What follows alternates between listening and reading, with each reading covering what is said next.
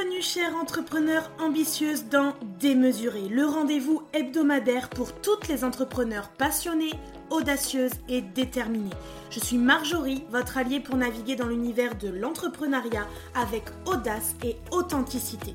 Chaque semaine, pendant 15 à 40 minutes inspirantes, je partage avec vous mes expériences, les hauts, les bas et surtout ce qui se passe en coulisses pour développer à votre tour votre business en ligne avec aisance, fluidité et de manière rapide. Je m'adresse particulièrement à vous, femmes entrepreneurs, que vous soyez au tout début de votre aventure ou que vous cherchiez à donner un nouvel élan à votre business, puisqu'avec Démesuré, on parle business bien sûr, mais on plonge aussi dans le développement personnel, la spiritualité, le mindset et on lève le voile sur les vérités souvent cachées de l'entrepreneuriat. Tout cela dans une ambiance décontractée, honnête et je l'espère incroyablement inspirante pour vous. Alors prête à repousser les limites et à créer un business qui vous ressemble vraiment? C'est parti pour un nouvel épisode de Démesuré.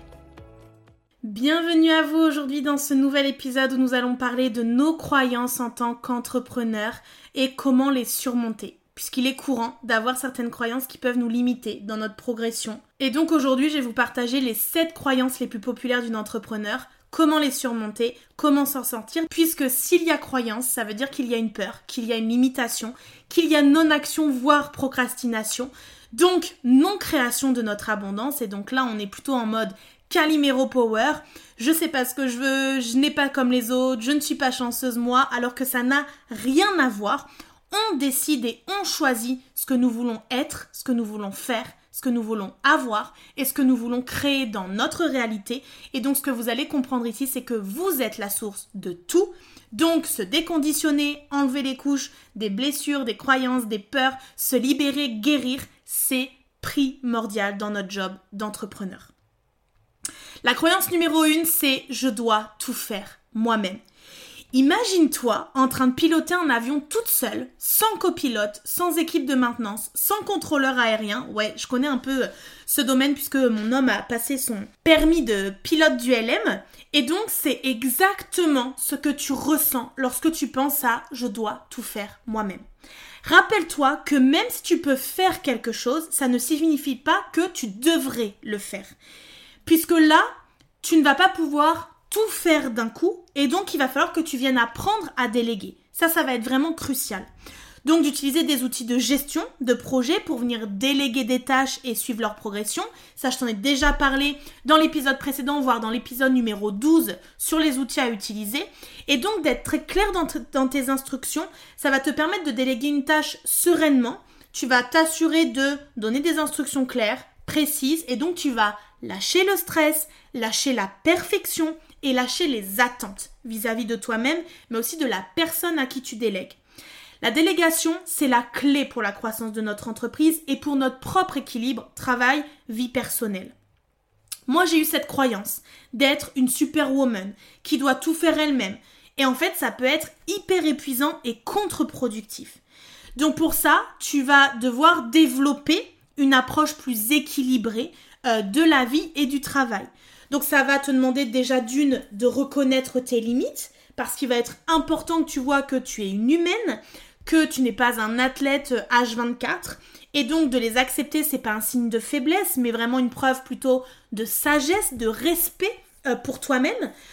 De deux, ça va t'apprendre aussi à déléguer. On peut pas tout faire nous-mêmes, donc on a besoin de diriger d'autres personnes sur des tâches que nous, on ne veut pas faire, qu'on n'aime pas faire ou qui sont trop chronophages pour nous. Que ce soit des tâches pour ton business, pour ta maison, peu importe.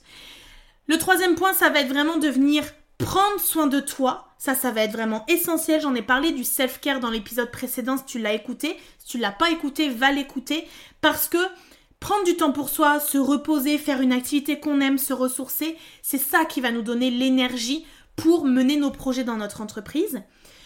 Quatrième point, je te dirais que de célébrer nos réussites, ça va vraiment te permettre, qu'elles soient grandes ou petites, de reconnaître et de savourer la victoire pour toi, de te féliciter de ton travail.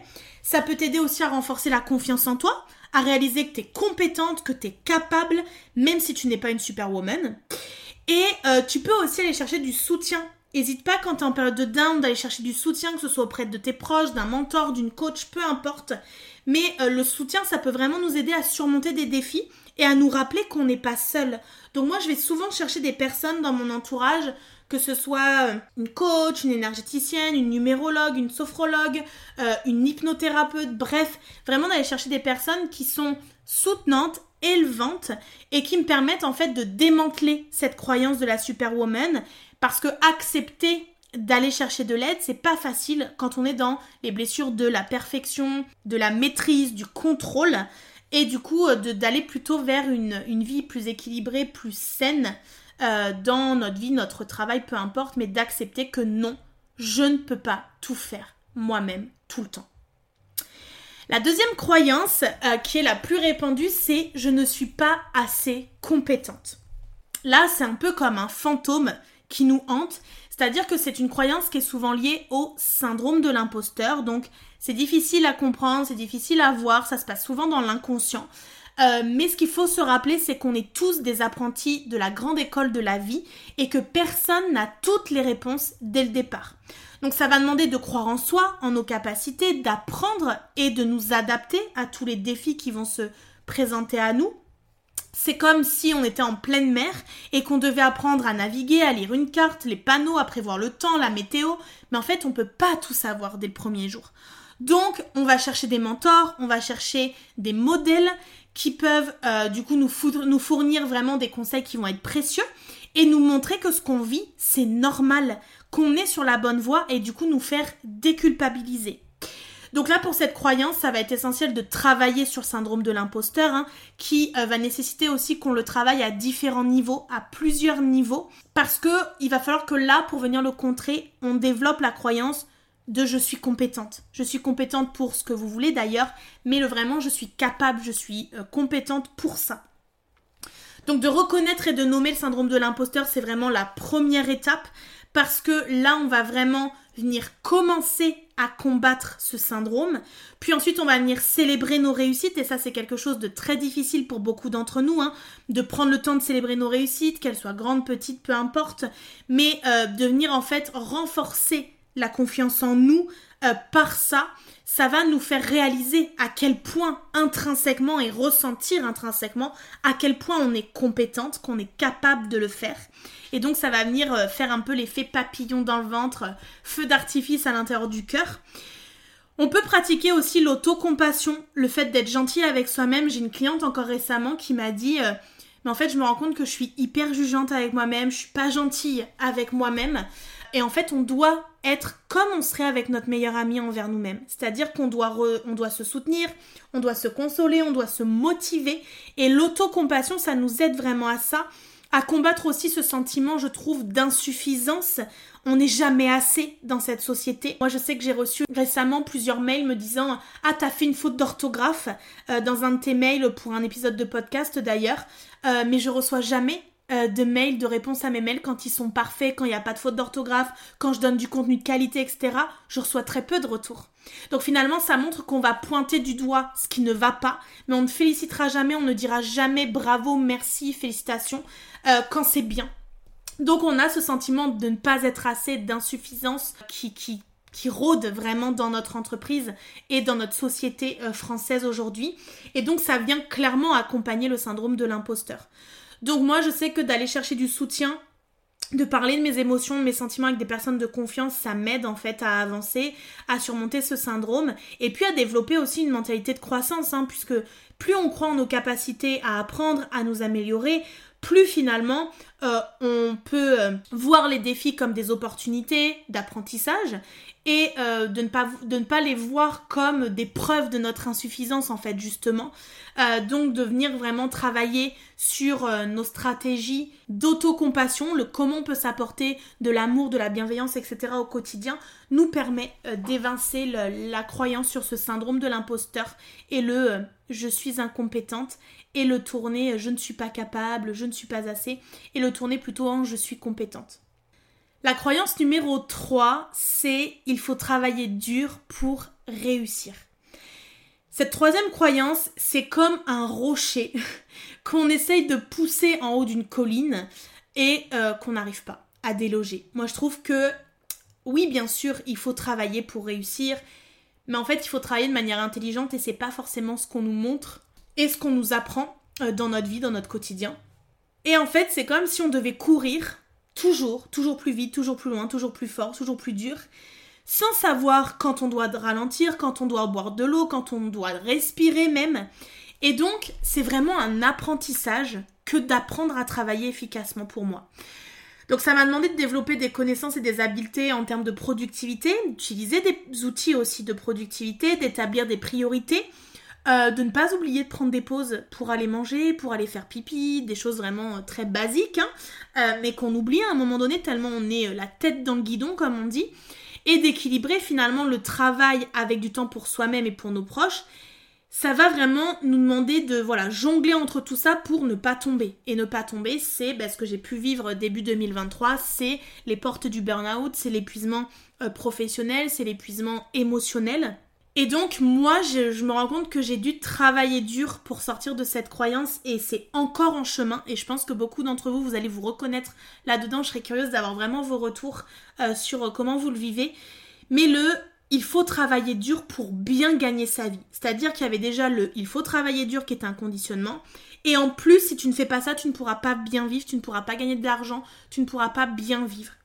Donc, euh, ça a nécessité de repenser toute mon approche euh, du travail, de la réussite, de l'argent. Et pour ça, euh, ben, il y a eu cette première chose de travailler intelligemment mais pas dur qui m'a demandé de comprendre que la réussite, elle ne dépend pas uniquement de la quantité de travail que je fournis, mais aussi de la manière dont je travaille. Donc là, la productivité, l'efficacité, mais aussi la délégation étaient trois clés hyper importantes. Le fait aussi d'apprendre à valoriser mon travail, donc de m'assurer que j'étais rémunérée à la hauteur de la valeur de ce que j'apportais, mais aussi euh, d'apporter beaucoup de valeur à ma clientèle et d'avoir ce mérite, entre guillemets, euh, d'être rémunéré au retour, même si je ne travaille pas dur et que je suis présente, que je suis là pour mes clientes, etc., pour toujours les accompagner, les guider, leur apporter ce dont elles ont besoin. Et d'ailleurs récemment, j'ai reçu quand même deux trois messages pour me dire mais waouh, merci de ton retour, merci de ta rapidité, merci de ta présence, c'est plutôt rare, euh, tu es de bons conseils, etc. Et donc ça, c'est vrai que c'est des retours aussi qui viennent valoriser tout ce que l'on peut donner, et ça, ça s'appelle le recevoir. Et euh, ça m'a demandé aussi cette croyance de il faut travailler dur pour bien gagner sa vie, d'adopter une mentalité d'abondance. Et ça, ça a été tout un cheminement sur l'argent que j'ai fait avec euh, ben, beaucoup de coachs, de mentors différents parce que je voulais avoir des visions différentes de l'argent, de l'abondance et de le travailler aussi sur euh, plusieurs niveaux de conscience et j'en ai créé après mon programme Monnaie Attitude pour travailler euh, vraiment sur ce chemin de l'argent et d'aller creuser certaines choses sur l'argent. Et moi je crois qu'on peut réussir à croire qu'on peut bien gagner sa vie sans avoir à travailler dur et que on peut développer son œil et son attention à voir toutes les opportunités finalement qui s'offrent à nous, à croire en notre capacité de réussite, mais aussi à voir déjà toute l'abondance et à reconnaître toute l'abondance qui est déjà autour de nous, qui nous enveloppe et pour laquelle nous n'avons pas d'amour, de gratitude. Donc là, vraiment, je pense que démanteler cette croyance du il faut travailler dur pour bien gagner sa vie, ça vient en plusieurs étapes, mais ça nous demande en fait de développer une nouvelle approche du mérite et de la réussite. Je pense que c'est ça vraiment qui est en arrière-plan euh, de cette croyance-là. La croyance numéro 4, c'est je ne mérite pas le succès. Je pense que ça, c'est comme un gros nuage sombre qui vient obscurcir notre soleil, qui vient vraiment diminuer notre capacité à rayonner et justement à être dans le succès. Rappelle-toi que nous méritons toutes autant le succès que n'importe qui d'autre. On travaille pour arriver là où on en est, on gravit les étapes, étape par étape, on apprend sur notre chemin à célébrer nos réussites, à créer des opportunités, créer des relations, à se montrer, à communiquer. Et je pense que là-dedans, il faut vraiment accepter qu'on mérite toutes les bonnes choses qui nous arrivent et que on plante des graines au fur et à mesure, qu'on vient arroser au fil du temps, qu'on prend soin d'elles et qu'à un moment donné, on profite des fruits de notre travail. C'est pas forcément le moment qu'on avait décelé au tout départ, c'est pas celui qu'on avait choisi, qu'on avait décidé, mais à un moment donné, on récolte les fruits de notre travail. Pour moi, la notion de mérite, pour l'avoir euh, déblayé, commencer à travailler, c'est un concept assez complexe qui peut du coup être influencé par différents facteurs, euh, comme notre éducation, notre culture, nos expériences passées, mais aussi nos croyances, du coup personnelles, et c'est le sujet d'aujourd'hui. Le mérite, il se réfère en fait à l'idée qu'on devrait recevoir des récompenses ou des avantages en fonction des efforts qui sont fournis, de nos compétences, mais aussi des réalisations qu'on fait. Sauf que dans cette croyance 4 de je ne mérite pas le succès, c'est important de comprendre que le mérite c'est pas quelque chose qui est déterminé par les autres, mais plutôt quelque chose qu'on va définir nous-mêmes.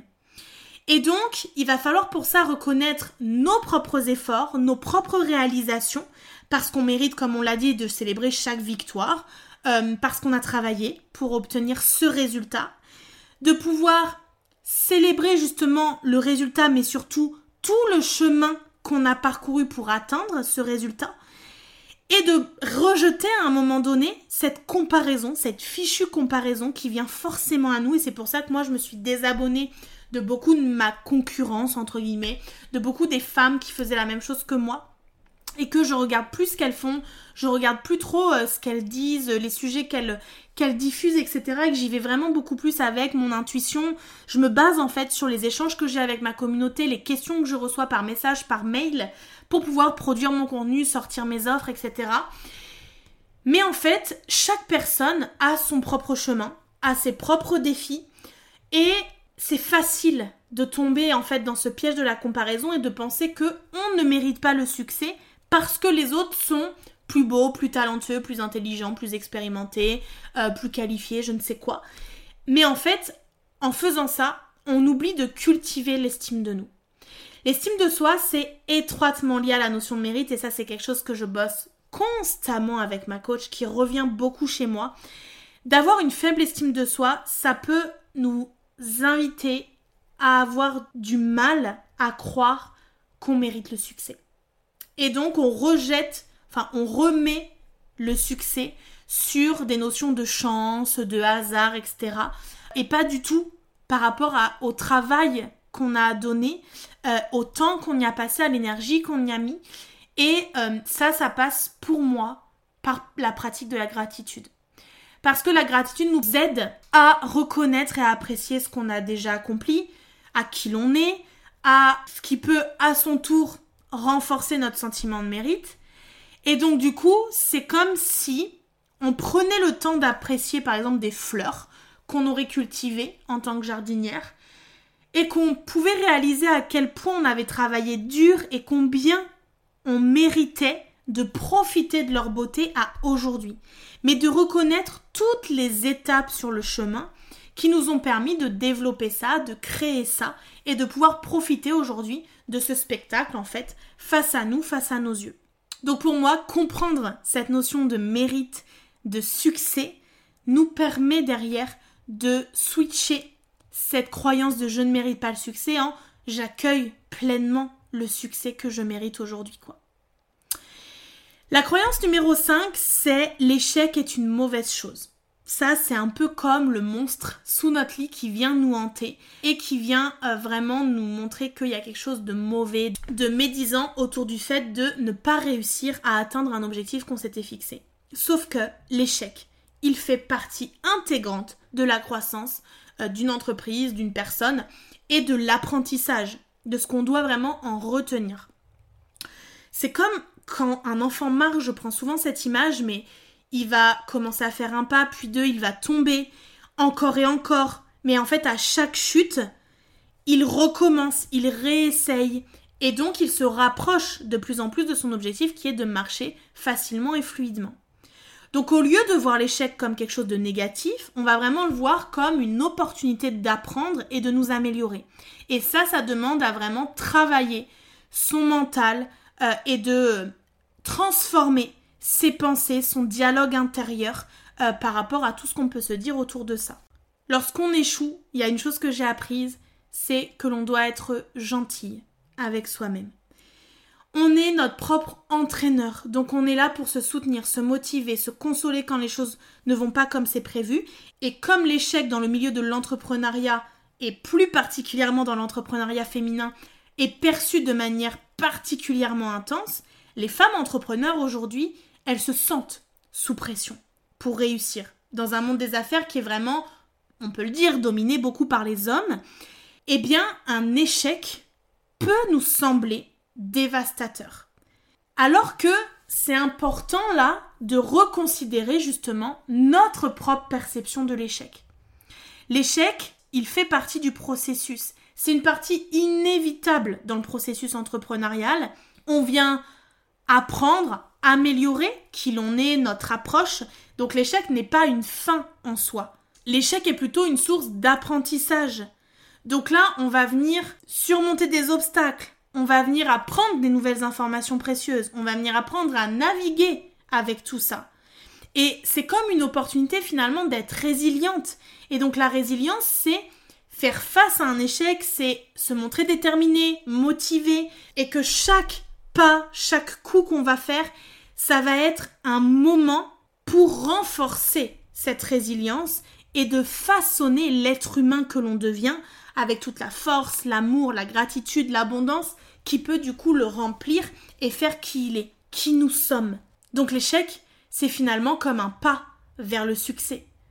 Puisque de nombreux entrepreneurs à succès ont connu des échecs avant de réussir. Beaucoup disent que ils ont créé plusieurs entreprises avant d'avoir une entreprise qui prospère. Beaucoup ont essuyé des échecs avant de connaître du succès. Et je pense que l'échec est salvateur dans le sens où il vient nous inviter à repenser les choses, à innover, à construire, à créer, à développer notre entreprise d'une manière innovante, novatrice. C'est un peu comme un, artiste qui crée son compte Instagram. Chaque esquisse, chaque brouillon, mais ça nous rapproche du chef-d'œuvre que l'on veut construire. Et donc en travaillant sur vraiment tous ces points, je pense qu'on peut changer notre perception de l'échec dans l'entrepreneuriat féminin en l'occurrence et d'encourager plutôt une approche positive et constructive de l'échec qui nous amène forcément à cette croyance numéro 6 qui est je ne suis pas assez bonne pour vendre. C'est un peu une chaîne lourde qu'on a autour du cou celle-ci, mais rappelle-toi que vendre ce n'est pas convaincre quelqu'un d'acheter quelque chose dont il n'a pas besoin.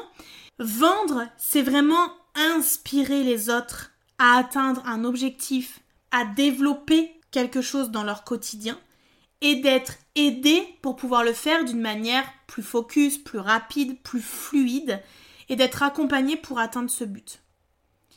Donc, quand vous vendez, concentrez-vous sur la valeur que vous apportez. Vous vendez des expériences, vous vendez des moments de plaisir.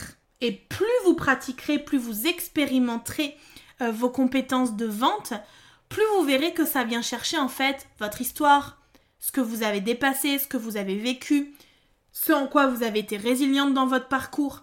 Et je sais à quel point la vente est une source de stress pour beaucoup de femmes entrepreneurs.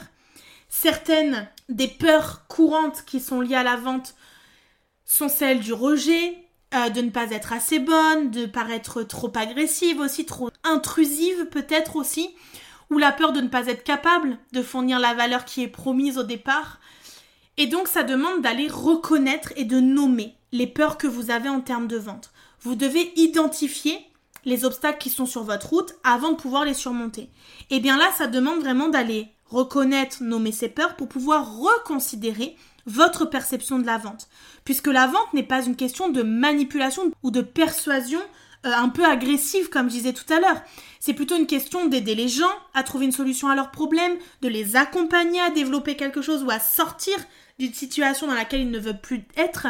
C'est comme si on était un guide finalement. Notre travail, c'est d'aider les gens à atteindre leur destination, pas de les forcer à aller là où ils ne veulent pas aller. Donc, de pratiquer et d'améliorer son discours de vente, et en fait son discours euh, d'influence, hein, d'inspiration, ça va nous demander d'aller lire des livres sur la vente, de suivre des formations, euh, d'engager un coach business pour nous aider à développer ces compétences-là, mais surtout de travailler sa propre histoire. de travailler ce que on a vécu, ce que l'on vit, ce que l'on traverse, ce que l'on a dépassé, qui va nous permettre de cultiver la confiance en nous. De se dire que on croit en nous, c'est la base pour pouvoir convaincre entre guillemets notre public en face. La confiance en soi, c'est essentiel dans le processus de vente. Donc on peut cultiver la confiance en nous en célébrant nos réussites, en travaillant sur notre estime de nous, en pratiquant l'autocompassion, on en a déjà parlé ici dans des mesurés, mais d'apprendre à gérer le rejet en fait, mais ne pas se rejeter soi-même et de ne pas vivre chaque discussion, chaque nom euh, d'un potentiel client comme un rejet de votre personne. Moi, c'est quelque chose que j'ai beaucoup travaillé ça. Un nom n'est pas un rejet de Marjorie. Un nom est un rejet de la méthode, l'outil, euh, le processus qui est offert à la personne comme opportunité. Mais le rejet, c'est une partie inévitable dans la vente, puisque finalement, comme on le prend personnellement, on ne, on ne voit pas en fait ce qu'il veut vraiment dire. Le nom n'est pas un reflet de notre valeur. Le nom, c'est pas un rejet de notre personne. Le nom, il nous invite à surmonter nos peurs liées à la vente, à travailler ce syndrome de l'imposteur en tant que vendeur, en tant que commercial dans notre entreprise, et de devenir une vendeuse beaucoup plus confiante, beaucoup plus efficace.